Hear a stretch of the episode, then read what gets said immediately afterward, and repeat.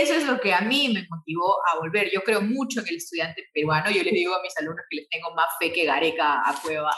yo creo muchísimo en el potencial del estudiante peruano. Yo no creo que le falte nada. Este es el podcast de Wells Theory Audio Experience. Bienvenido, bienvenida. Corre intro. Hola, ¿qué tal? ¿Cómo estás? Bienvenido, bienvenida a este nuevo episodio, episodio 18 de Wells Theory Audio Experience. Y el día de hoy, como sabes, no me encuentro solo, sino me encuentro con una gran invitada. Pero es más, este es un episodio especial, porque de todos los episodios que hago, los 18 que he hecho, este es el primero donde recién tengo a alguien de Perú alguien de mi país. Eso es bastante interesante y bastante bonito y que me hace mucho feliz. El día de hoy me encuentro con la ingeniera Luz Adanaque Infante. Ella es ingeniera electrónica, magíster en sistemas embebidos. Actualmente es investigadora y dirección y desarrollo tecnológico en Intel Uni y también es docente en la Universidad Mayor San Marcos, UPC, UTEC y muchas universidades más del Perú y del mundo. ¿Qué tal, ingeniera? ¿Cómo está? Bienvenida. Muchísimas gracias por estar aquí. ¿Qué tal? Gracias por la invitación. Muy contenta de saludarte. De verdad, muchísimas gracias por, por tener tiempo para poder conversar un poquito más y conocerla más. Eh, me gustaría primero, antes de comenzar con las preguntas que tengo, es consultarle y saber por qué estudió ingeniería electrónica. ¿Por qué ah, bueno, esa es una, es una historia bastante buena, creo que todas las chicas la tienen. Este, cuando uno, este, esta chica, está pequeña y, le gusta este tipo de, de, aparatos que están por todos lados y le roba los carritos a los primos, porque yo le robaba los carritos a mis primos, me gustaba mucho. Este, nunca he sido muy fan de las muñecas ni nada de eso, este, prefería tener cosas que se desarmen. Así que todo el mundo empezó a verme raro, pues no, ah, no, acá pasa algo. Entonces, em, se me malograron mis audífonos ya cuando tenía 12 años, unos Philips nuevecitos que me habían comprado que costaban en dólares antes las cosas en dólares eran pues wow, ¿no? Y yo estaba fascinada con cómo funcionaba mi Wallman Philips y mi mamá me dijo, este, no te preocupes, vamos a llevarlo, tengo un amigo que es técnico de la Marina, técnico electrónico de la Marina, que los puede arreglar. Entonces, obviamente ya no tenían arreglo, pero yo quería, yo era terca y quería que los arreglen, ¿no? Sabes que unos audífonos ya pues se van un poco al olvido. Entonces me llevaron del amigo de mi mamá, el señor sacó su, su multímetro, su amperímetro, sacó su fuente, se puso a medir y yo me quedé, ¿qué es eso? Me abrió un portal, ¿qué es esto? Yo creo que tenía 12 años, un poco menos 11 pues. Y me dijo, yo le dije, ¿qué cosa has estudiado? Ah, yo soy técnico electrónico, de repente quieres ser electrónica. Y yo dije, no quiero nada más, se acabó, no existe nada más para mí. Yo voy a estudiar ingeniería electrónica y no quiero saber nada. El punto, es que yo en el colegio era regularmente buena en biología, en química, o sea, el colegio era fácil para mí, yo tenía que hacer mucho esfuerzo y me iba bien, o sea, he tenido la suerte de que me iba bien en el colegio secundaria, en primaria era un desastre, pero en secundaria. Y este, todo el mundo quería que fuera, que fuera doctora, que fuera médico, porque hay una fijación en la familia, porque hayan médicos, no hay ni uno, recién ahorita un primo mío está estudiando, pero este, cuando yo dije que quería estudiar ingeniería, la gente como que le chocó, ¿no? A mi familia, por ejemplo, le chocó muchísimo. Eh, mi papá no quería, este, dijo, no, pero ¿por qué? Y todavía cuando le dije que iba a postular a la uni, casi se cae de espalda, ¿no? Pero no ves que hay, hay en otras universidades, hay carreras más, este, más de mujeres, y yo, ¿qué? En ese momento yo no entendí la magnitud de lo que decía hasta que ingresé en realidad a la universidad, o bueno, hasta que entré a la academia, ¿no? Porque yo estudié en Vallejo y Vallejo eran aulas de 500 alumnos y eran no sé, 499 hombres y tú solita ahí, este, o sea, era, ahí recién yo me di cuenta del impacto de lo que en verdad decían mis papás, ¿no? Bueno, a mí me apoyaron mucho y he tenido la suerte de que, de que me apoyaran para poder estudiar, de que me dejaran estudiar lo que yo quisiera, porque es bastante difícil también conseguir que, que, te dejen estudiar lo que tú quieres, a que te sientas motivado y cómodo con tus sueños, ¿no? Y nada, fue por eso que al final yo decidí estudiar ingeniería electrónica postulé tres veces, yo estaba la tercera vez, nunca cambié de carrera, nunca cambié de universidad. O sea, la definición de la terquedad, yo, definitivamente. Pero no, muy contenta de haber estudiado electrónica, no me arrepiento ni un solo día. Claro, y cuando ingresa ya a la uni, ¿cómo, cómo fue ese paso? Eh... Yo, ingresé, yo, ingresé, con 17 años a la uni. este, era gracioso porque la mayoría de chicos con los que yo estudiaba en Vallejo eh, postulaban electrónica y cayeron a tele Entonces, ellos, ellos que eran pues los, los que se dice cinco anuales en Vallejo, ¿no? Que estudian cinco años y no sé qué, habían caído a la segunda opción porque yo les había quitado la primera, entonces me detestaban cuando yo entraba y me ah. miraban con cara de, o sea, sí, ¿no? Pero, pero eh, fue muy gracioso porque al final somos muy buenos amigos, tengo muy buena amistad con los chicos, con las chicas no tanto, imagínate, que, y eso he coincidido. Un día me invitaron unas chicas de, de UTEC a conversar con ellas, porque son poquitas también, ¿no? Y querían que les cuente un poco cómo era pues estudiar una carrera de tantos varones. Y yo les contaba que yo no estoy muy buena relacionándome con chicas, yo tengo muchos amigos varones. Y ellos decían que les pasaba lo mismo, ¿no? Y, ahí coincidimos porque justamente como te gusta una carrera donde la mayoría son varones, uno no se, no se impone, simplemente se adapta, ¿no? Y, y al final los chicos son terminan siendo muy buenos amigos y muy buenos chismosos, porque a los chicos también les gusta chismos. Todo el mundo dice, no, las chicas son chismosas. Mentira, los chicos, por siempre. Ingresar, ingresar, representa un quiebre, eh, intelectualmente hablando, porque así como todos los de la uni o todos de la que estudian ingeniería, vienen de, de, un, de, un, colegio donde son primer puesto, donde ganan hasta en ortografía, donde ganan este, concursos de matemática, inclusive gente que va a olimpiadas, gente que va a todos, o sea, la gente que ingresa sobre todo a la uni es gente consagrada en sus colegios, primeros puestos, ¿no? Llegas a la uni y te ponen en mate 1, 6 en el parcial, dos en la práctica. Imagínate el shock de una chica de 17 años en primer ciclo del 2004, cuando te ponen seis en el parcial, y dije, ¿qué he hecho? ¿Qué hago acá?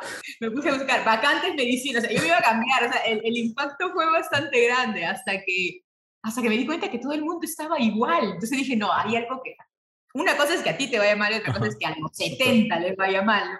Hay algo raro aquí. Y ya después que fui entrando en segundo ciclo, tercer ciclo, ya nos fueron saliendo callos mentales donde ya no sabíamos que nos iban a poner una nota así. O sea, el impacto de, de, sentir que, que lo que sabías, que se supone que era bastante, se supone, se vuelve nada, es bastante fuerte, ¿no? Yo creo que eso te marca y te hace pensar cómo los alumnos entran a la universidad el día de hoy, ¿no?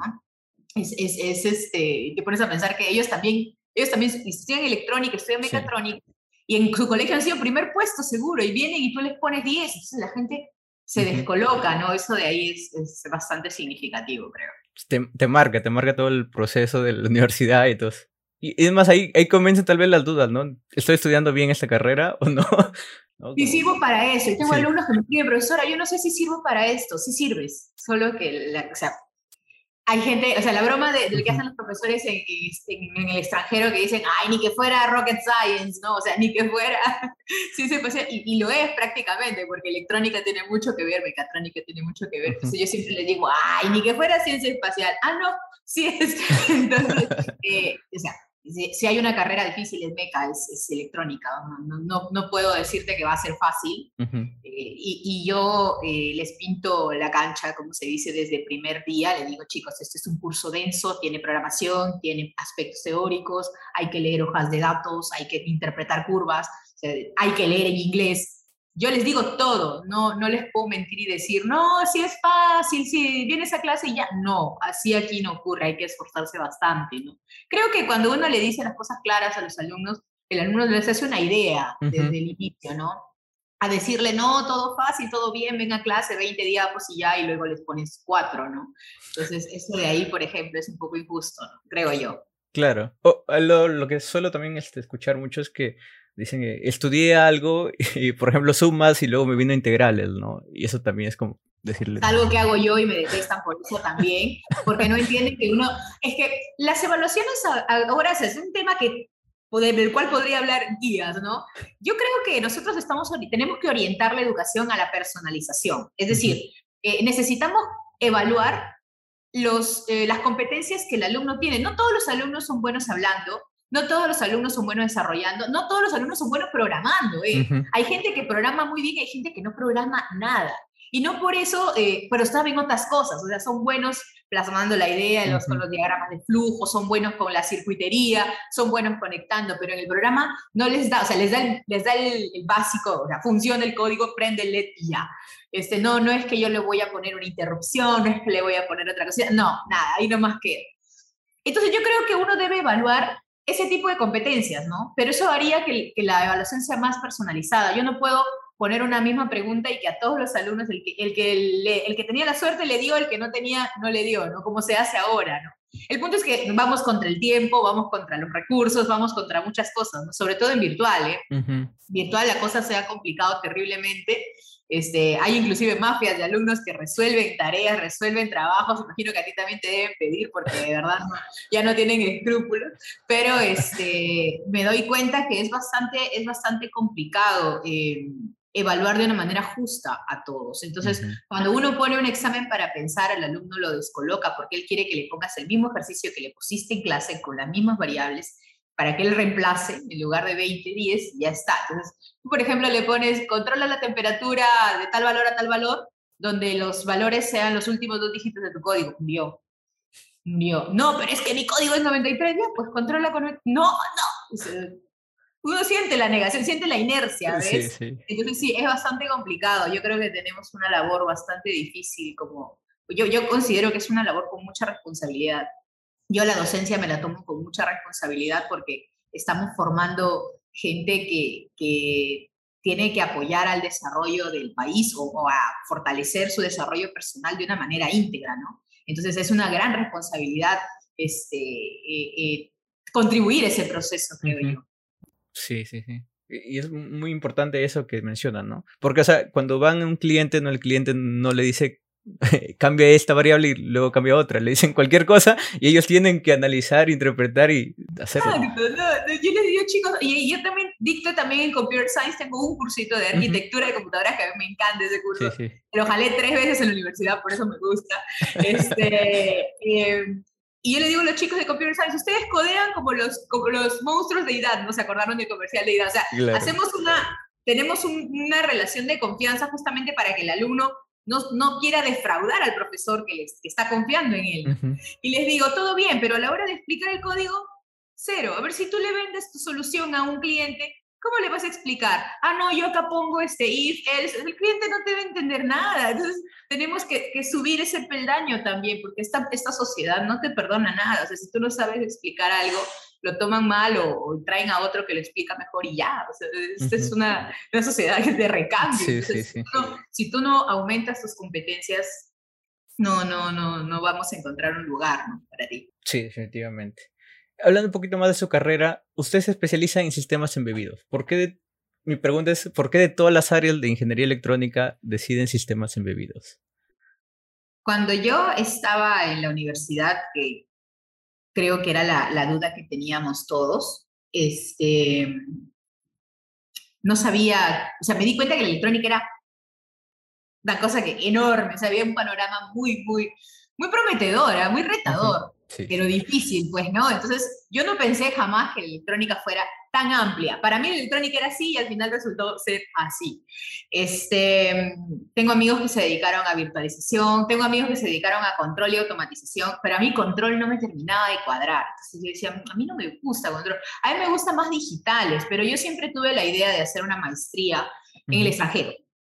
Eh, ¿Y por qué? Porque yo estaba fijada con la idea de que cuando uno eh, hace electrónica, uno necesita ver cómo la electrónica se desenvuelve en distintos ambientes, en distintas sociedades o en distintos entornos, ¿no? Eh, para tener una idea y tener una referencia. Yo siempre, yo desde que ingresé tuve la idea de irme a estudiar fuera. Entonces, cuando terminé la universidad, eh, yo había quedado con, con, con, la idea de estudiar algo relacionado con digitales, algo relacionado con... Eh, sistemas embebidos o con procesamiento de datos. Ese era, ese, ahí era donde me iba a mover exactamente no sabía dónde iba a trabajar en Perú. Yo acá ya había entrado a practicar en Initel, en investigación, hacemos proyectos en telecomunicaciones y estaba viendo las tarjetas, estaba viendo eh, un poco de Zigbee, un poco de, comunicación, porque acá pues el core es comunicaciones, pero este, renuncié para irme a estudiar. Entonces, cuando yo postulo a las universidades afuera, veo la oferta formativa que había y la mayoría de maestrías en inglés, en esa época, hace 10 años que yo viajé, habían eh, maestrías que decían electrónica para el desarrollo sostenible, o sea, era muy general, los cursos eran muy generales, o sea, era prácticamente los cursos de la uni, pero en inglés. Entonces me di cuenta que habían eh, programas dedicados a extranjeros para poder pluralizar el público de las universidades que no eran tan incisivos como los que había en italiano. Entonces, eh, yo estudié italiano y postulé a la maestría que había en italiano, que tenía los cursos más interesantes en ese momento para mí. Y eh, había de ingeniería biomédica y había de ingeniería, eh, perdón, de, claro, de mención en biomédica y de mención en sistemas embebidos para tratamiento de datos. En realidad el nombre completo es sistemas embebidos para tratamiento de datos, es completo así. Entonces cuando vi los cursos, me gustaba mucho imágenes clínicas, me gustaba mucho esto, pero yo sabía que en Perú era muy, muy complicado implementar o trabajar en, en algo parecido, a menos de que no sea investigación pura. Este, así que me, me, decidí por el otro, ¿no? Prácticamente a ese, cuando llegué a ese punto hice el descarte, ¿no? Porque eh, vi los cursos y aparte que tenía más posibilidad de que no me hagan convalidar, que me convaliden todos y no me hagan estudiar nada, porque habían algunos, por ejemplo, que llegaron y le dijeron, no, creo que este de electrónico no es suficiente porque nos hicieron llevar los sílabos allá. Entonces, este, sí, yo los llevé impresos, o sea, en esa época, imagínate, no era como ahora que tú entras en internet y lo ves, ¿no? En esa época yo me cargué, me cargué los folders de los sílabos y los leyeron allá, traducidos, y los leyeron allá y me dijeron, no, sí, sí cubre todo lo que sabes eh, hasta ahora. Yo, uff, porque repetir un curso para recién hacer el otro era un poco complicado, pero depende de cada universidad, ¿no? A mí me fue bien, en el sentido de que no tuve que convalidar nada, entré directamente a la maestría, pero creo que es por la carga formativa que tiene la uni, ¿no? Entonces eso sí, ahí me ayudó muchísimo y sí, en realidad esa fue, ese fue el motivo por el cual yo al final termino estudiando sistemas embebidos, los cursos me gustaban, toda la información de las de las MIA y de los temas que se hacían estaba en internet, entonces yo ya sabía a qué iba, ¿no? Y por eso decidí estudiar sistemas embebidos. Oh, qué bueno. Y desde ahí viene desempeñándose en, investigadora y con sistemas embebidos. Sí, en realidad eh, mi idea era practicar allá, pero por ejemplo, cuando uno, yo hice unas prácticas con un, este, con un ingeniero que tenía su empresa, con la que trabajaba en proyectos de microcontroladores, pero eran ad honorem, porque en Italia hay mucha costumbre de hacer prácticas ad honorem. Y ad honorem no se come, pues ese es el problema. Entonces yo, yo, acabé, yo acabé la maestría a los 22 años, eh, perdón, a los 25, 26 años. Y vine de vacaciones, se supone que venía de vacaciones y cuando vine me dijeron, mm, acá en Initel de nuevo, porque yo me había ido en muy buenos términos, este, mm, mira, hay un puesto para magíster. Así que eres la única en este momento que tiene el cartón, porque cuando yo volví, nadie tenía el cartón de maestría. Todo el mundo en Perú tiene la costumbre de estudiar maestría y dejar la tesis. Entonces dice, yo tengo mi máster, pero me falta la tesis. yo tengo el bachiller, pero me falta la tesis. Yo tengo este. siempre les falta el proyecto final. yo tenía todo.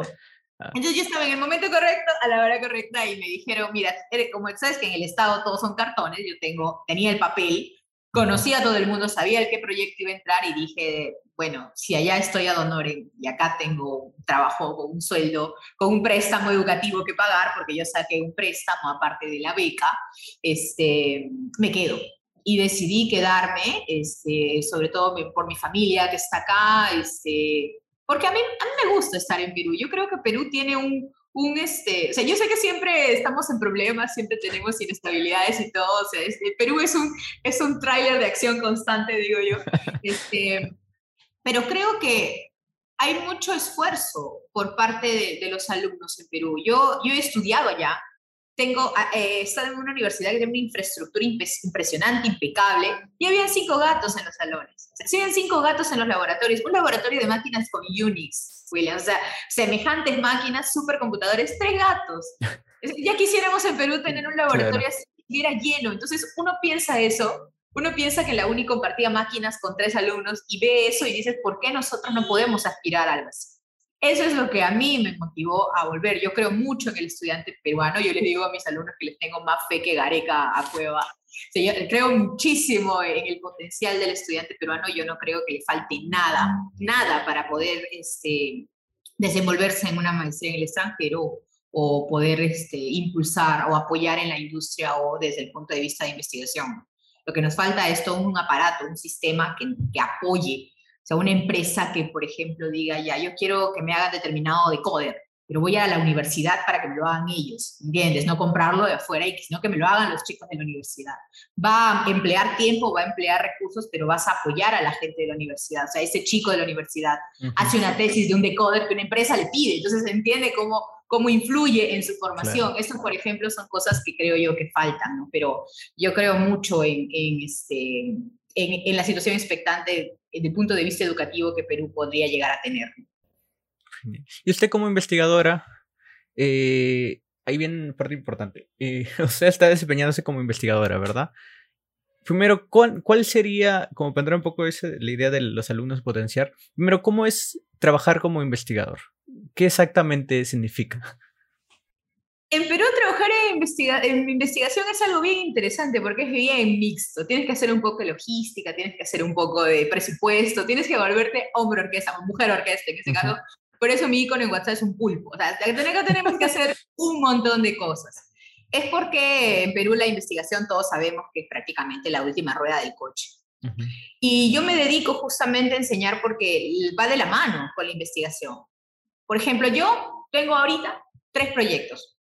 Obviamente no tengo tiempo para los tres. Así que tengo alumnos que, me han demostrado a mí en su proceso que son buenos, que tienen cualidades y que quieren trabajar conmigo. Tengo alumnos que avanzan ciertas etapas del proyecto.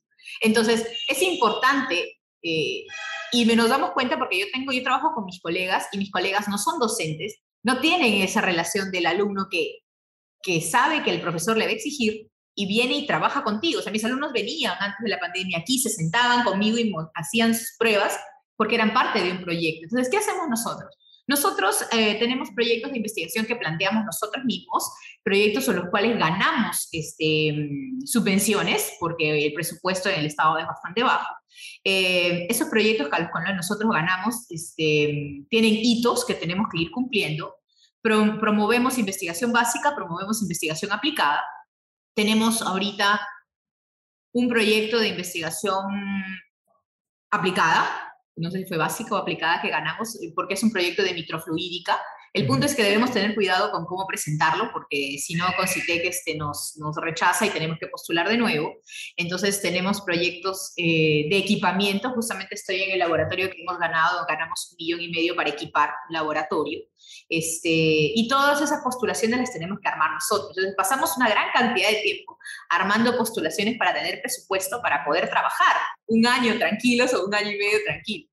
Luego pasamos desarrollando el proyecto que hemos planteado en la postulación y también pasamos tiempo escribiendo papers para poder sacar los resultados a nivel científico del proyecto.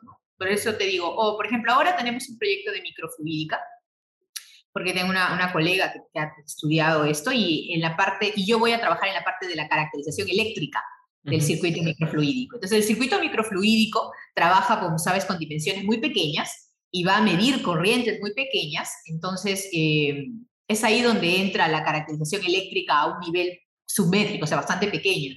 Y es, son, son, circuitos VLSI y es el core de mi maestría, los circuitos VLSI, los, los embebidos, ¿no? Entonces, yo trabajo prácticamente en la parte eléctrica y hay alguien que trabaja en la parte óptica, alguien que trabaja en la parte fotónica, entonces tenemos este, varios proyectos en los cuales hacemos una trenza y como siempre se necesita sacar la corriente o el voltaje, es ahí donde entro yo a sacar el dato, ¿no? Entonces, este, aquí en Initel hay otras áreas, es el área de procesamiento, que ellos sí trabajan con drones, con imágenes, esa área es un poco más de procesamiento. La mía es un poco más de caracterización eléctrica, electrónica, instrumentación. Entonces, a la hora de plantear el proyecto, el proyecto tiene varias etapas y la etapa, la etapa de la caracterización es donde yo entro, ¿no? Entonces, sí, tenemos varias actividades. Claro, y como dice, como pulo, porque tiene que ver y comunicarse con las demás áreas y ver toda la información y, claro, hacer todos los Claro, por ejemplo, hemos comprado un equipo, un generador, un generador medidor, un SMU, que estoy haciendo justo un, este, unas notas de aplicación para ese, para ese equipo, que es un Keysight de este, una unidad de un Source Management Unit, en realidad, este, que mide hasta 10 femtoamperios. Entonces, cuando le preguntas a la gente, cuando le dices a la gente de, logística que nos apoya un montón, queremos comprar este equipo, están perdidos, lo tenemos que hacer nosotros, porque nosotros sabemos cómo funciona el equipo. Entonces, si te das cuenta, a veces pasamos tiempo tratando de que se compre bien el equipo. Esas son cosas que, por ejemplo, este, no sabemos cómo parchar, porque Si nosotros se lo damos a logística, ellos piden una fuente y nos traen la fuente, esas chiquitas, de 12 voltios. Entonces, esas, son cosas, por ejemplo, que, que, que, también a nosotros nos emplean bastante tiempo. O sea, equipar correctamente, ¿no? Documentar es importante, porque, por ejemplo, acá los equipos son caros, entonces necesitas un protocolo de uso. No puede venir cualquiera, enchufarlo, prenderlo tenemos un piso especial con aislamiento eléctrico, tenemos, tenemos que ver el pozo a tierra, tenemos, o sea, tenemos que ver todo, todo, todo, porque no tenemos, o sea, se supone que en otros laboratorios sí hay técnicos que, que te ayuden a manipular los equipos, que llevan una bitácora de uso, porque mis colegas han estudiado en Brasil y, y llevan eso, por eso estamos haciendo una bitácora aquí. Pero aquí no tenemos eso, lo tenemos que hacer todos nosotros y es una recarga de trabajo importante. Es, es de lindo, a mí me gusta trabajar aquí, ya tengo en Initel como siete años casi, voy, voy por los siete años, entonces tenemos varios proyectos que todavía están en camino, o sea, no tengo plan de irme, entonces, este, pero sí, el trabajo es, es, es multidisciplinario, por decirlo.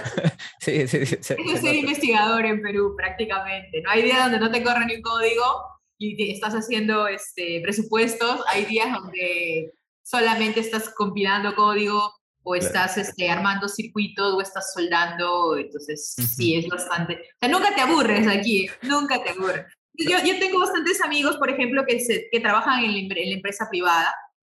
Obviamente ganan bien, yo soy la que menos gano. Siempre les digo eso. Este, y ellos por ejemplo, comienzan a saltar de un trabajo a otro, ¿no? Tengo colegas que están en una empresa, se aburren, se van a la otra, y se aburren, se van a la otra. Y le digo, ¿pero por qué haces esto? Es que en una presiono A y la otra presiono B. Cuando me aburro de presionar A, me voy a presionar B. Y me lo dicen así, con todos mis colegas de la universidad, ¿no? Eh, y, y, yo creo que es algo que pasa mucho en la empresa privada en Perú. ¿no? Yo, tengo, yo tengo, por ejemplo, en San Marcos yo dictaba el curso de sensores y actuadores. Eh, y lo partieron en actuadores industriales y actuadores, eh, perdón, en sensores industriales y sensores biomédicos. Entonces yo decidí enseñar biomédico porque era lo más pegado que tenía, pero la gente se matricula solo en industriales.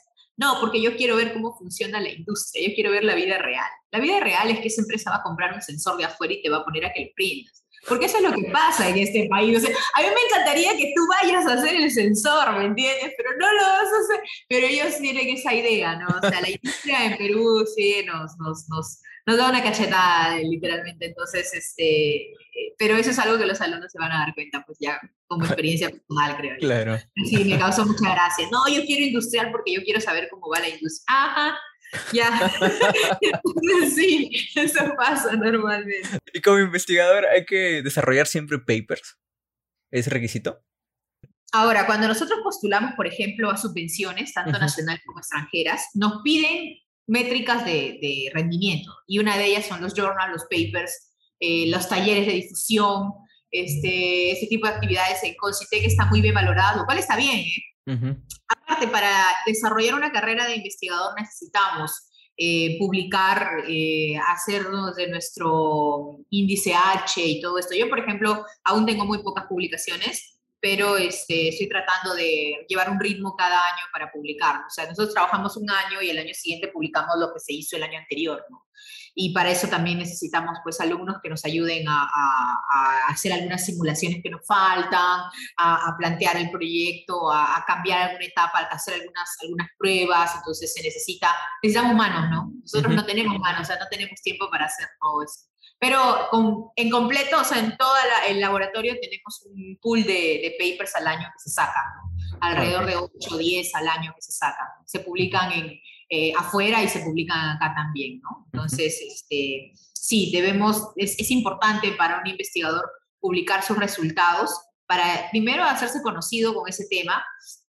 Eh, yo creo que hay bastante gente que, por ejemplo, dice FPGA y piensa en mí porque yo trabajo con FPGAs hace varios años. Este, justo me faltaba hablar de los FPGA. Yo eh, en el 2015 gané una, una subvención de Concitec para ir a Francia a hacer una pasantía como investigadora invitada.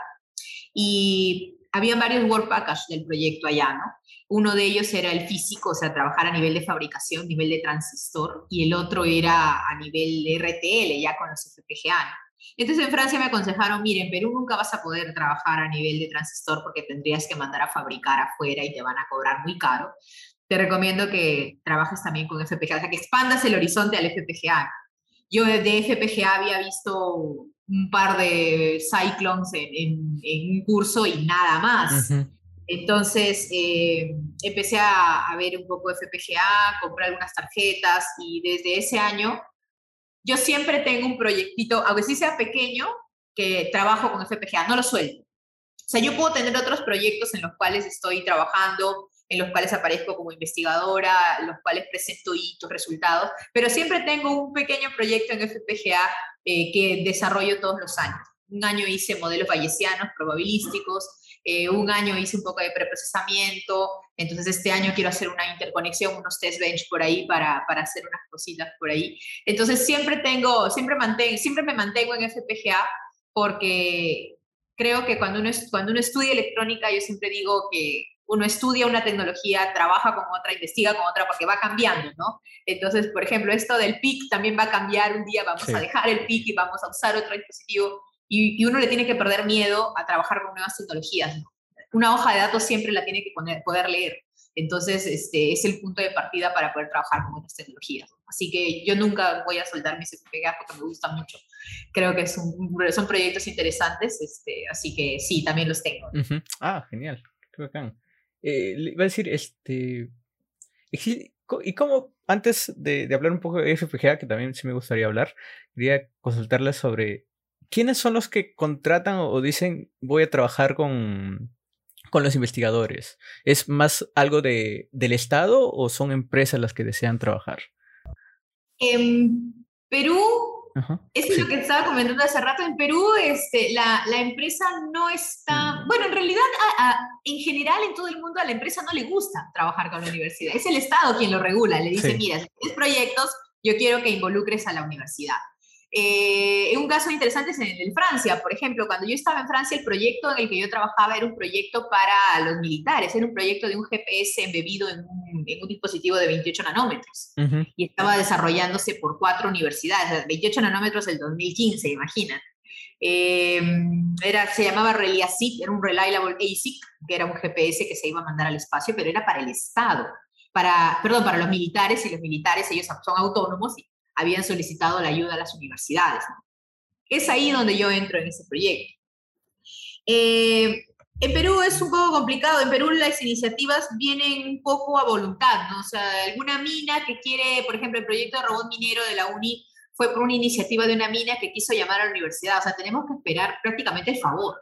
Eso es un poco lo que, eso es un poco lo que, lo que pasa, ¿no? Entonces es, es difícil, ¿no? A veces tenemos tipo un gobierno regional que nos, nos escribe y nos dice, tenemos presupuesto, ¿qué, qué quieren, qué, qué quieren hacer? Y no se trata de eso, nosotros tenemos que identificar las necesidades que tienen para poder plantear un proyecto. O sea, ellos piensan que es al revés y no. O sea, el, el, que tienen, lo que tienen el problema son ellos. Y nosotros tenemos que, este, que tratar de solucionarlo en base a las herramientas con las que contamos, ¿no? Eh, podemos plantear un proyecto para eso.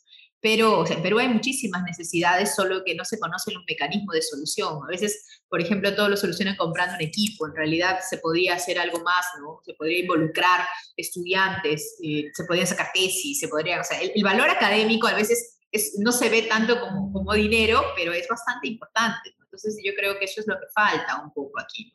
Eh, vamos un poco nosotros a, a, a, requerimiento del Estado, a requerimiento de los gobiernos regionales que tenemos. Eh, a veces hay iniciativas con empresas, pero en realidad es bastante corto, sobre todo ahora, ¿no? Desde la pandemia este, tenemos tipo un, proyecto con, tuvimos un proyecto con ITESI, pero sí, siempre a nivel Estado, ¿ves? Entonces, eh, trabajamos con CERFOR, para lo de los drones, trabajamos con el ANA, que es la, la, del agua, eh, trabajamos con Minagri, con el INIA, con IAP, eh, que son institutos de investigación también este, eh, del Estado. ¿no? Por ejemplo, el IAP, que es el de investigación de la Amazonía, quería, este, quería un poco detectar la calidad de agua en la cuenca del río Nanay. Entonces, ellos, por ejemplo, tienen el proyecto, ellos tienen la idea, y, pero no pueden llevarla a cabo porque ellos no son los que conocen de sensores y todo eso. Entonces, acá se hicieron eh, todos los nodos sensores de 32 nodos y se llevaron allá. Entonces, trabajamos en conjunto. Ganamos un proyecto, una subvención en conjunto, ellos como entidad asociada, nosotros como, no ellos como principal, nosotros como asociada, creo que fue así. Pero trabajamos mucho a nivel de Estado, con instituciones que, con instituciones que tienen una necesidad que nosotros podemos solucionar. ¿No? Entonces, normalmente las instituciones tienen una necesidad, ¿tú puedes hacer esto? Sí, hay, hay que trabajar juntos, ¿no? Entonces, pero a nivel de Estado, a nivel de, privado es muy, muy incipiente aún. Y como comentaba sobre los trabajos, hay unas preguntas que siempre me suele hacer, es este, sobre, ¿es rentable? ¿Puedo encontrar trabajo en Perú como ingeniero electrónico? ¿Usted con su experiencia, qué podría decir? Mira, eh, como te decía hace rato, yo soy la que menos gano de todos mis amigos. Este, todos, mis colegas, todos mis colegas están muy bien posicionados en, el sector privado.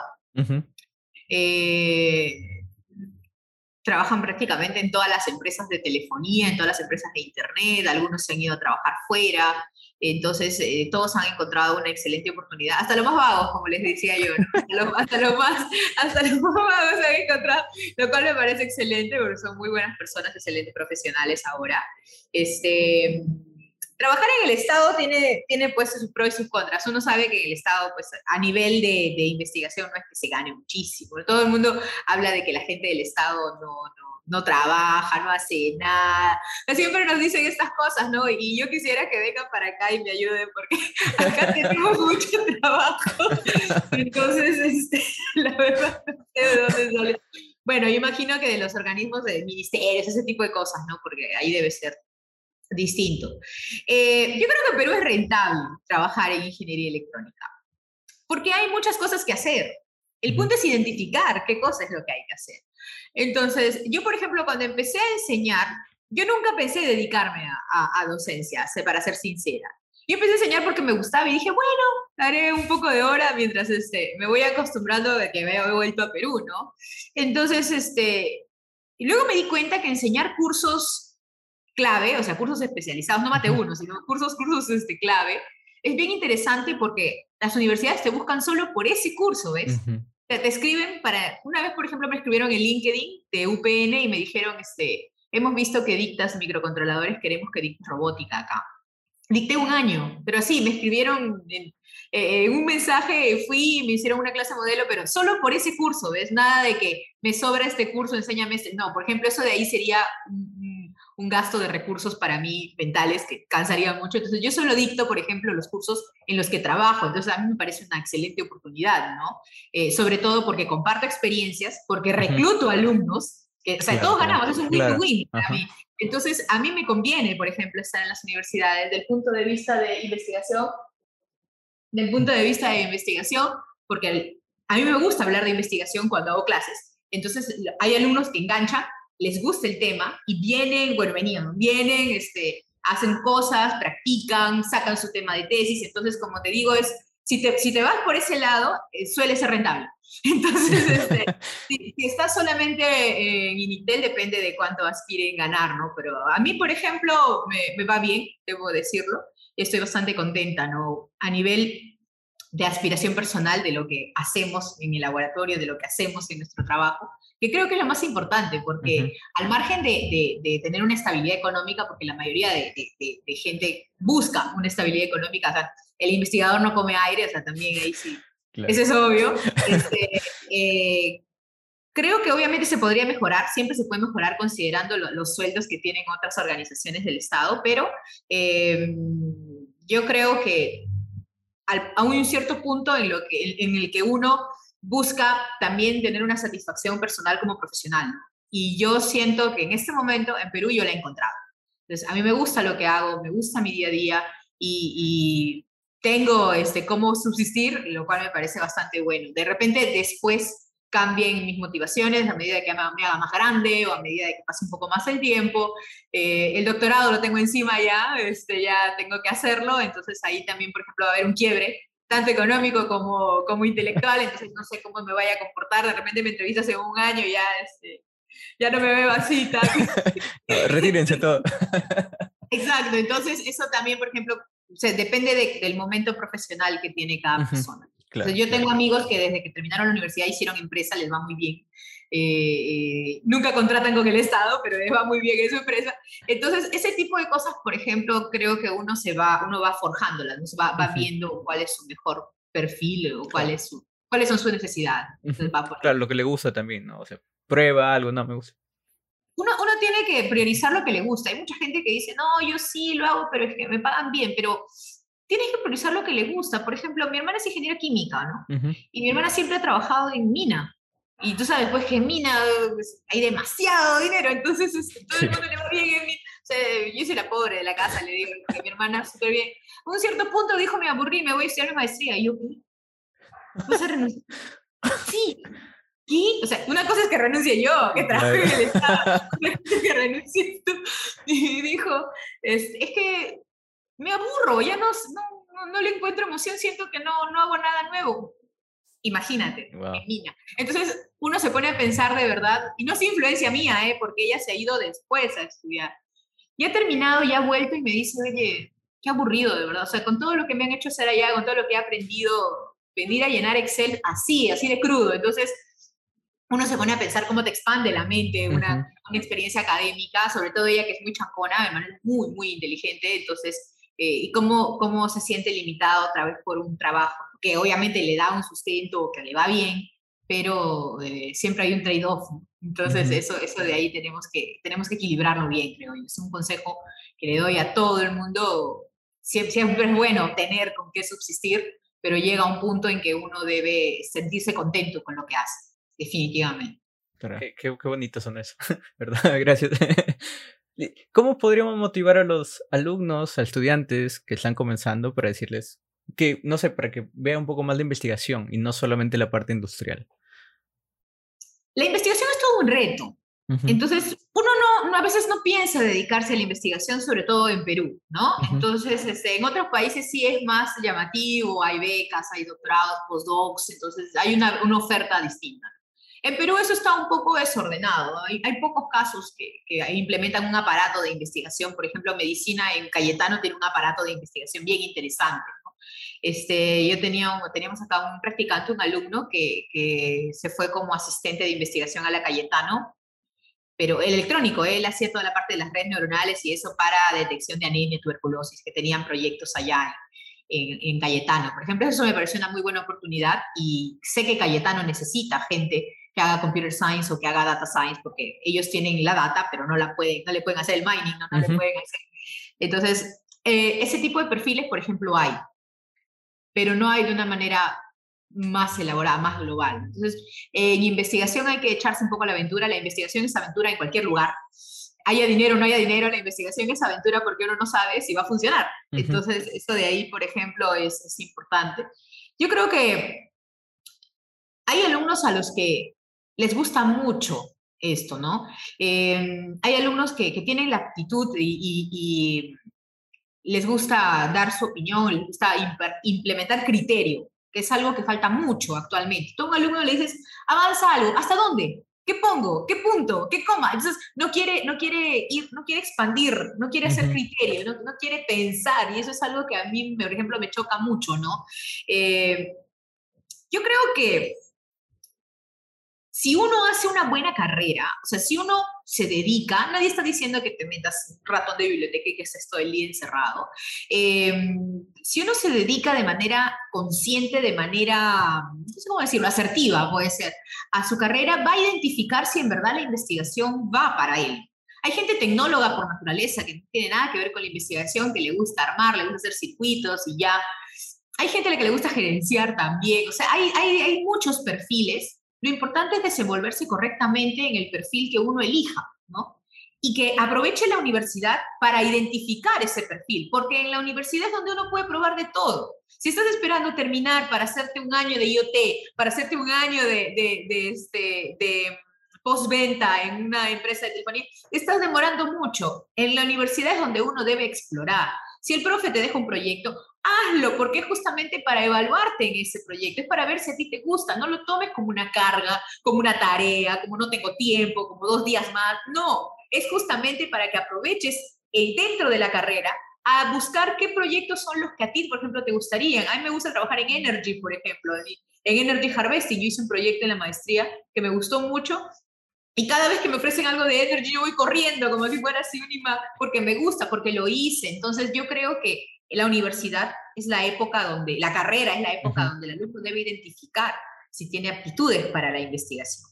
Y si las tiene, tarde o temprano va a encontrar el camino. Ahora, decir en Perú, yo quiero, un día manejo, yo quiero ser investigador, es bastante complicado, es un camino, es un proceso que empieza por la especialización. Tienes que hacer una maestría sí o sí, porque la maestría te va a dar justamente la, carga, bueno, ni tanto a la maestría desde el inicio, porque el doctorado es el que te da el rigor, pues, para poder hacer investigación de manera propia, ¿no?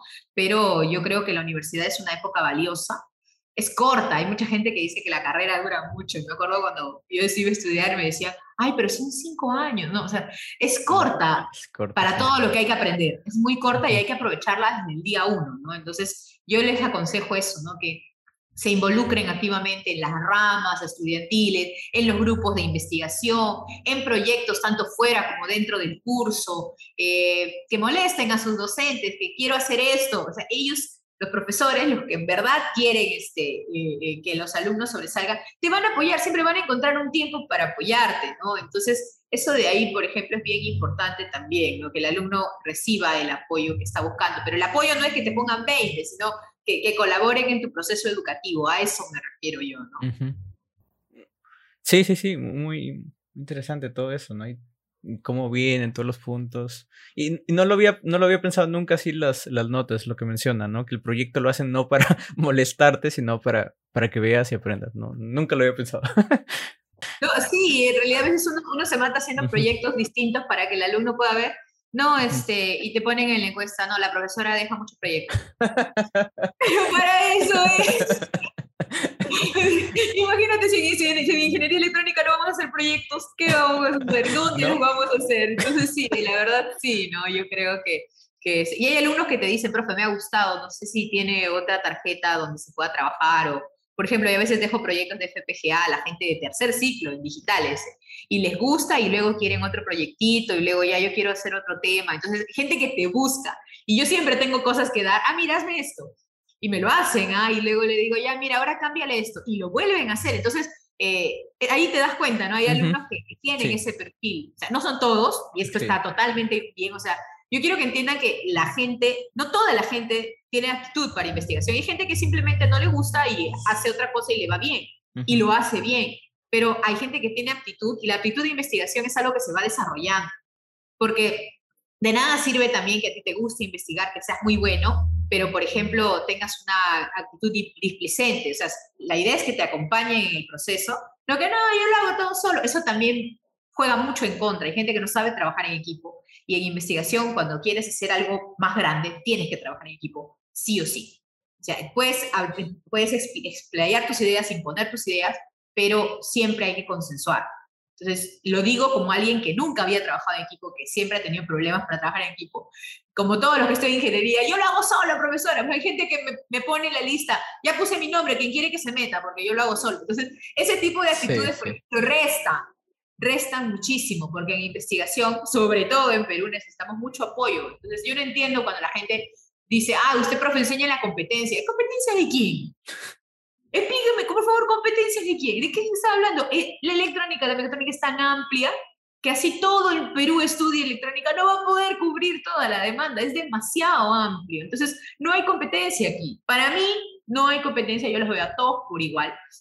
Y yo creo que todos deberíamos apoyarnos más bien, a ver si logramos hacer algo significativo. O sea, competencia, ¿dónde? La verdad, yo quisiera saber, pero así me han dicho una vez y perplejo. imagino que, imagino que. Iba a comentar, ahora usted está desarrollando proyectos, pero utiliza FPGA o utiliza microcontroladores? O ninguno. a, veces, a veces micros. Ahorita estoy usando un Texas Instruments, ¿dónde está? Por aquí, un MSP 430. Porque, a decir verdad, me he aburrido un poco del pico. Creo que es porque lo enseño, ¿sabes? Sí, también, también, sí. Tú no debes entender. Sí, sí. Ahora estoy usando este, un MSP 430, pero también estoy usando para otro proyecto un PINC, una, un FPGA que trabaja con Python. Ok. Ahora, yo no sé mucho de Python porque no es mi core, no es mi época, pero estoy usando este, que es este, que tiene comandos de Python. De Xilinx, ¿no?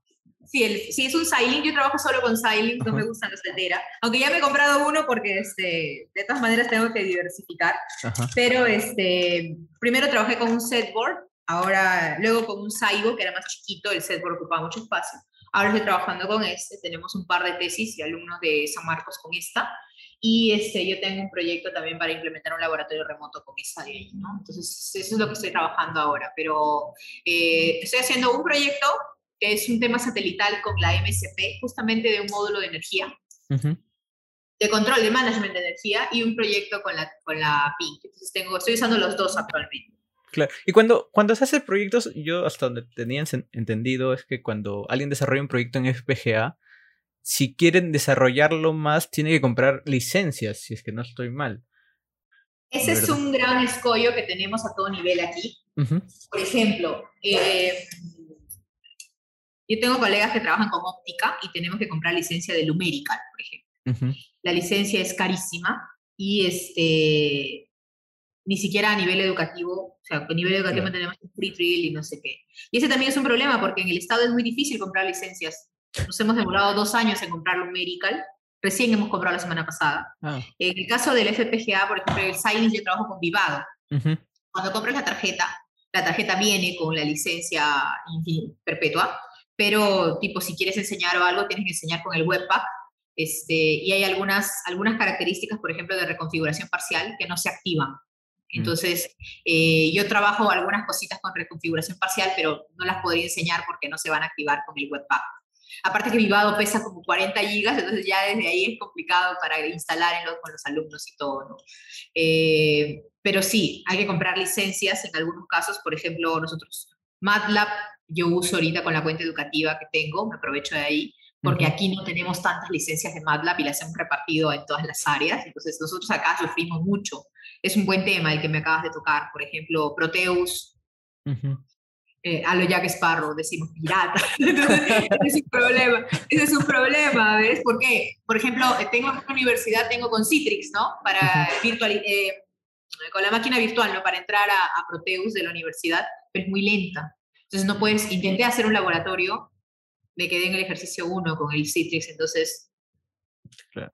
O sea, son, son, son, es una problemática muy fuerte la que tenemos en Perú, que, por ejemplo, es algo que, que nos cuesta porque si queremos publicar algo, por ejemplo, y queremos usar Proteus, no podemos. Si queremos este, publicar algo y usar MATLAB, necesitamos la MATLAB licenciado, ¿no? Tenemos algunas máquinas que tienen. Eh, Lumérica lo mismo, entonces eso, eso, de ahí, por ejemplo, también es un, problema bastante fuerte que tenemos. En el caso de Silence, como te digo, el vivado incluye todo menos algunas cositas de reconfiguración parcial que, si bien yo podría utilizar porque yo tengo la tarjeta, le pongo el código y me activan, no la podría enseñar porque los alumnos no tienen la tarjeta, entonces este, no podrían activar esa parte, esa región. Entonces trato de mantenerme un poco por encima también, porque si meto la aguja, se sufre un poco. ¿no? Sí, le, iba a decir, y cuando hace un proyecto, ¿cómo decide utilizar como microcontrolador y no utilizar un FPGA o viceversa, no? Ah, es que eso depende de una característica muy importante que tú deberías saber. El micro es bajo consumo. Entonces, cuando nosotros queremos implementar, por ejemplo, lo que te contaba, ¿no? Lo de la cuenca del río Nanay, pues no voy a poner un FPGA allá, ¿no? De enchufe a mitad del río, un poco complicado. Entonces, este, ponemos dispositivos que se alimenten con baterías, con paneles. por ejemplo, el proyecto satelital lleva un microcontrolador porque poner un FPGA en el espacio significa que se gaste mucha energía. Justamente porque el FPGA trabaja a una frecuencia mucho más alta, eh, incluye una mayor tiene un mayor despliegue y uso de recursos, entonces el FPGA consume más naturalmente. Entonces la mayoría de aplicaciones orientadas a, a, una gran cantidad de, de recurso computacional, iteración, este, o para poder sacar un poco de performance, las uso con FPGA. O sea, cuando yo quiero sacar performance de algo, uso FPGA, y cuando quiero que funcione mucho tiempo, uso microcontrolador. ¿no? Ok. Es, ahí, es ahí donde... Claro, dependiendo del proyecto también, ¿no? claro, por ejemplo, el proyecto de la caracterización eléctrica que te digo que vamos a hacer con microfluídica, de hecho va a ser con microcontrolador, porque si coloco el FPGA, pues me va a consumir. Se supone que queremos hacer algo portable, entonces le pongo el FPGA, voy a, voy a tener que colocar enchufe y para ir a un lugar donde la energía no es constante no va, no va a funcionar. En el caso del proyecto de este laboratorio remoto, sí, porque yo voy a dejar mi FPGA conectado aquí, por ejemplo. ¿no? Ah, en el caso de, de, este proyecto con acceso a Python, pues sí, prefiero trabajarlo en FPGA porque aparte de, del código que es en Verilog o en VHDL, el Vivado te ofrece pues síntesis, implementation, entonces eh, es un poco, es una experiencia un poco más completa, ¿no? Y hay mucho que aprender ahí también, aparte de, de solo cargar el código y ya. O sea, son streams, o sea, aprovechas la herramienta para enseñar el resto de propiedades que tiene esa tarjeta de FPGA. Entonces, eh, yo oriento un poco por ahí el uso, de usar, usar FPGA. Es un poco usar para hacer un proyecto y popularizar, ¿no? popularizar el uso, que es también importante. Yo voy a consultar, mujeres en ingeniería, ¿tiene el consejo para ellas? Porque la verdad es que yo he notado que es hay, hay, menor, ¿no? Menor cantidad de mujeres, entre, como justo lo mencionaba al principio, ¿no? Entramos a un salón y vemos que un pequeño porcentaje son mujeres y eso. Ingresé, éramos 75, de los 75, tres mujeres, 72 varones. Así de pabullante. Es difícil porque, o sea, yo entiendo que que hay mucha gente que dice, ay, ahora todo lo ven este feminismo, ahora todo lo ven este, mujer. Tengo, tengo los, mis mismos alumnos, o sea, que entran tanto en confianza que me preguntan, profe, pero usted, ¿qué se cree? ¿Qué, qué se, qué, usted se denomina, se autodenomina? Así está, usted se autodenomina feminista radical, ¿qué cosa? Me preguntan así, o sea, y yo entiendo dentro de su inocencia cómo lo preguntan, ¿no? Obviamente es un debate que, que tiene, que va para largo, hay temas en los que yo puedo estar de acuerdo, temas en los que no, pero yo siempre hablo desde el punto de vista académico. Yo creo que la mujer tiene muchísimo potencial, igual que el varón, o sea, muchísimo potencial ambos. Eh, yo he tenido muy mala suerte con las chicas, en el sentido de que cada vez que he tenido una tesista, mujer se ha ido, cada vez que he tenido una delegada mujer se ha ido, ahora tengo una que está bien, o sea, por ahora está bien, pero siempre, yo, yo siempre lo digo en clase como anécdota que yo he tenido mala suerte con las chicas, este, pero conozco alumnas muy dedicadas, que justamente a veces me llaman, me escriben, que, me, que quisieron hacer una reunión conmigo una vez y conversamos y yo les contaba, porque en el colegio, yo estudié en un colegio de mujeres, me iba mal, no me, no me, relacionaba bien, en cambio con los chicos me relaciono mejor en el caso de, el aspecto social, ¿no? Pero el punto de, de ser mujer y estudiar ingeniería eh, no debería ser un, tema en especial. O sea, debería, deberían, deberíamos todos tener, no, no, sorprendernos, mejor dicho, de que alguien, una chica quiere estudiar ingeniería. Pero esto parte desde muy pequeño. O sea, es, es toda una construcción que viene desde que la niña eh, no, se, no quiere una muñeca y quiere un Lego como yo. Entonces, o quiere un carro como yo. Entonces, parte desde muy, desde muy abajo.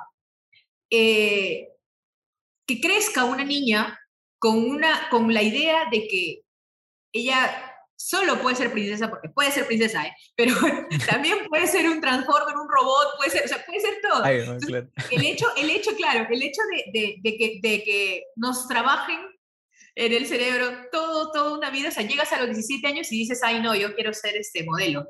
Nada más, entonces, y yo lo digo porque tengo sobrinas pequeñas que justamente crecen con esta idea del rosado, de no sé qué. Entonces, cuando tú les, les hablas de, de, de, circuitos, yo tengo un, circuito que hicieron unos alumnos de UTP, me acuerdo, Pac-Man, que me regalaron, que brillaba así interactivo, el curso del profe, del profe Vega, me, invitaron de jurado y me lo regalaron. Este, habían hecho un panel 8x8 que cambiaba de colores. Entonces, yo tengo una sobrina, llega a mi casa, tiene, tiene 8 años, y le digo, este, ¿quieres jugar?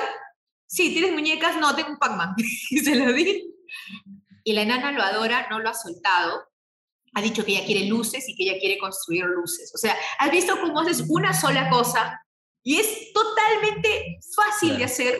O sea, estás, estás a un paso, estás a un paso de decirle a una niña que puede hacer algo así. Es solamente una frase, es solamente una acción que marca a un niño, porque el niño es demasiado inteligente. Las niñas son demasiado inteligentes y captan todo rapidísimo. O sea, yo he hecho talleres de robótica para niños de 8 años con Arduino y los niños han programado en Scratch, las niñas han programado en Scratch. Entonces, una experiencia así de significativa puede cambiar el paradigma. Entonces, yo creo que hay que trabajar mucho en esa edad, en los 8 años, 9 años, 10 años, para que la niña no piense que solamente existe un camino, sino que existe todo un panorama. Entonces, eh, se necesita mucho apoyo de parte de la familia, la casa, la sociedad, eh, inculcar o, poder decirle a la niña, no importa si al final se dedica a otra cosa, eh, pero dile, esto existe, esto es fácil, esto lo puedes hacer tú también. Entonces, no decirle, no, esto es para varones, porque ahí simplemente le tapas, o sea, le, bloqueas, y no le das la chance, dale la chance. Entonces, por ejemplo, yo tengo, eh, hacía talleres y me decía, no, yo quiero ser periodista, todo bien, pero yo quiero que tú seas la mejor periodista, la mejor. O sea, si tú quieres ser periodismo, ¿sabes qué nos falta en este país? Periodismo científico. Entonces, ¿sabes qué? Yo quiero que tú hagas periodismo científico. O sea, yo quiero que tú seas buena, que seas excelente. Eso es lo que yo busco. Si no quieres ser ingeniera, no importa, pero quiero que seas buena. Entonces, eso, eso es involucrar profesionales en ciencia. No todos tienen que ser ingenieros, pero hay periodistas científicos, hay divulgadores científicos, hay historiadores científicos. Entonces, y hay niñas que pueden, ser, que pueden estudiar historia y pueden hacer historia científica y, y también contribuyen a ciencia. Entonces, ese tipo de cosas, por ejemplo, creo que debemos trabajar intensivamente eh, en 8 años, 9 años, 10 años, en secundaria y siempre apoyar, ¿no? Apoyar a este tipo de iniciativas. A mí me da mucho gusto que me hayas preguntado por este tema, porque he hecho charlas muchos años para niñas eh, y he, identificado pues el temor. Mi papá me dice que no, ¿no? Mis tíos dicen que no. Este, así, entonces eh, eh, es un tema, pues te digo que ah, da, da para mucho, pero a mí me, me, me da mucha alegría que, que se haya puesto ahora en platea, que todo el mundo hable de esto, sobre todo porque yo he sido una de esas niñas, mi hermana ha sido una de esas niñas y a nosotros en casa nunca nos dijeron, tú no puedes. Entonces nos dijeron, ¿quieres estudiar en la uni? Anda, estudia. ¿No ingresaste? Sigue, postula, porque nosotros sabemos que tú lo vas a hacer. Y es una eterna gratitud que nosotros tenemos pues con nuestra familia por lo que ha pasado. Así que yo busco que todas las niñas tengan esa misma chance que yo tuve, ¿no? y, ojalá que se pueda, ¿no? Yo creo que, que sería bonito ver una participación masiva, ¿no? De, mujeres, ¿no? Como te digo, si hay, por ejemplo, hoy por hoy, una chica que es periodista, todo bien, pero hay periodismo científico que es muy interesante, es apasionante y creo que, que se podrían dedicar a eso y apoyar muchísimo a la ciencia también. Periodismo científico no había escuchado, la verdad, no hay periodismo científico, sí, imagínense. Hay divulgación científica también. Entonces, hay chicas que... No, pero estudian historia, por ejemplo, historia de la ciencia y hacen divulgación eh, de, ciencia prácticamente, ¿no? Y obviamente las carreras STEM y todo esto, ¿no? Aunque ahí también, por ejemplo, hemos caído en un facilismo, ¿no? Cuando yo regresé de Italia, todo el mundo me llamaba a exponer y me decía, quiero que nos cuentes tu experiencia, ¿no? Hay un cierto punto en el que uno dice, ya sí, yo te puedo contar mi experiencia, pero yo no soy una niña genio. O sea, yo solamente soy alguien que tuvo la oportunidad y, y es injusto hablar desde, desde el punto, desde mi privilegio, porque mi privilegio fue la oportunidad. Entonces, eh, ¿cómo haces tú para decirle a alguien, sí, yo creo que todos ustedes pueden, son lo máximo, durante 20 minutos y luego van a llegar, van a salir de la pantalla, van a llegar a su casa y van a ver una realidad que no concuerda, ¿entiendes? Entonces, yo creo que debemos trabajar un poquito más entrar un poquito más, o sea, no, no dejar el discurso de que si yo puedo, todos pueden, porque no es así. Entonces, hay mucho esfuerzo detrás, hay mucho trabajo detrás, hay mucho esfuerzo de toda la familia también, para que uno, y creo que eso también me puede dar la razón, para que uno estudie, es toda la familia la que pone el hombro. No es que simplemente yo estudio ya, te levantas con un desayuno en la mesa, te levantas con, con una, tienes una comida ahí, o sea, no te va a faltar si vives en casa eh, entonces, ese tipo de detalles, por ejemplo, algunas alumnas me contaban, no, profe, sí, pero a mí en mi casa no me apoyan. Entonces, uno, yo, yo, yo estoy empezando a dejar el discurso facilista donde digo, sí, yo este, me fui a estudiar allá y todos también pueden, no, porque en verdad implicó muchísimo esfuerzo, así que tienes que estar muy motivado, o sea, tienes que estar muy convencido para hacer una cosa así. Entonces, si no estás muy motivado, muy convencido, hay que buscar fuentes de motivación, hay que buscar eh, fuentes de, de, de, o sea, replantear ¿no? Eh, nuestros objetivos para poder impulsarnos con fuerza. ¿no? Así implique retroceder, hay que, hay que impulsarnos siempre, si no, por demás que escuchemos mil charlas vocacionales o mil charlas motivacionales si, si nuestra realidad no nos acompaña también. Sí, muy, muy profundo, muy, muy bonito eso de esa reflexión tengo algunas preguntas curiosas. eh, si por ejemplo le dicen, ok, si vas a cerrar de aquí en adelante solamente utilizando una única herramienta. Tiene FPGA o microcontroladores. ¿Cuál de estos elegiría? Es, es de por, vida. Sí, no, de por vida no. La pregunta curiosa. Sí, bueno, yo me quedo con los FPGA. Me parece bastante retador. O sea, los micros también, pero ya que me pones en esa de FPGA, de FPGA así. Los silent, por favor. ok.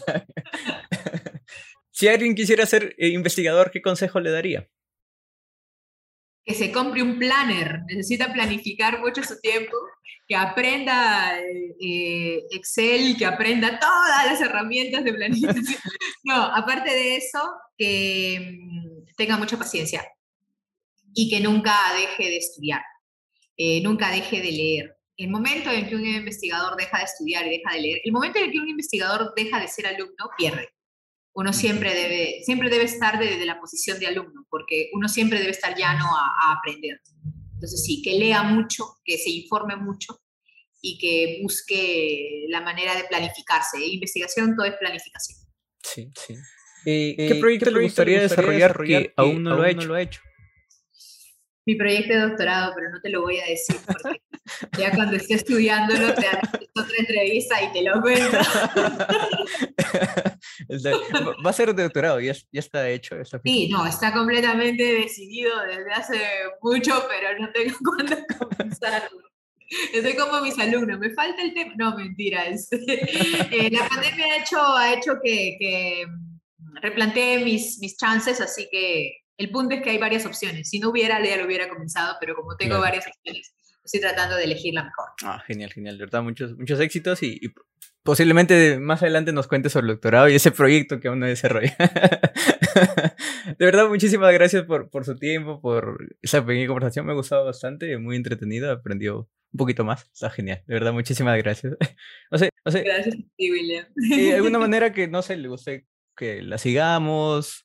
Eh, o no sé. Eh, no, la verdad yo soy muy mala con las redes, ¿ah? muy, muy mala. Y me acuerdo que mis alumnos me decían, profe, tiene que hacer un canal en YouTube. Mira, que yo no lo dejaba ni grabarme en clase y ahora lo graban todo el día. Eh, soy muy mala con las redes. Honestamente, si me quieren me enviar un correo para preguntarme algo de FPGAs o algo, este es un mes complicado, pero después puedo contestar.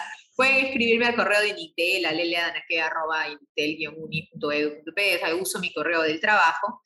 no, tengo Facebook, pero publico algunos congresos y cosas así, pero no soy muy activa este, en, redes porque soy una generación más grande. Entonces, las, las generaciones son más grandes, se van alejando un poco más de las redes, ¿no? Debería, sí me han dicho, oye, pero deberías colocar más, más cosas de tu trabajo ahí, pero no sé, siento que esa parte de la divulgación me falta un poco. poquito a poquito. se puede ir más. De verdad, muchísimas gracias. Eh, gracias no te olvides suscribirte, darle like y compartirlo con tus amigos. Chau, chau. Muchas gracias por escuchar este episodio. Nos vemos la próxima semana. Suscríbete.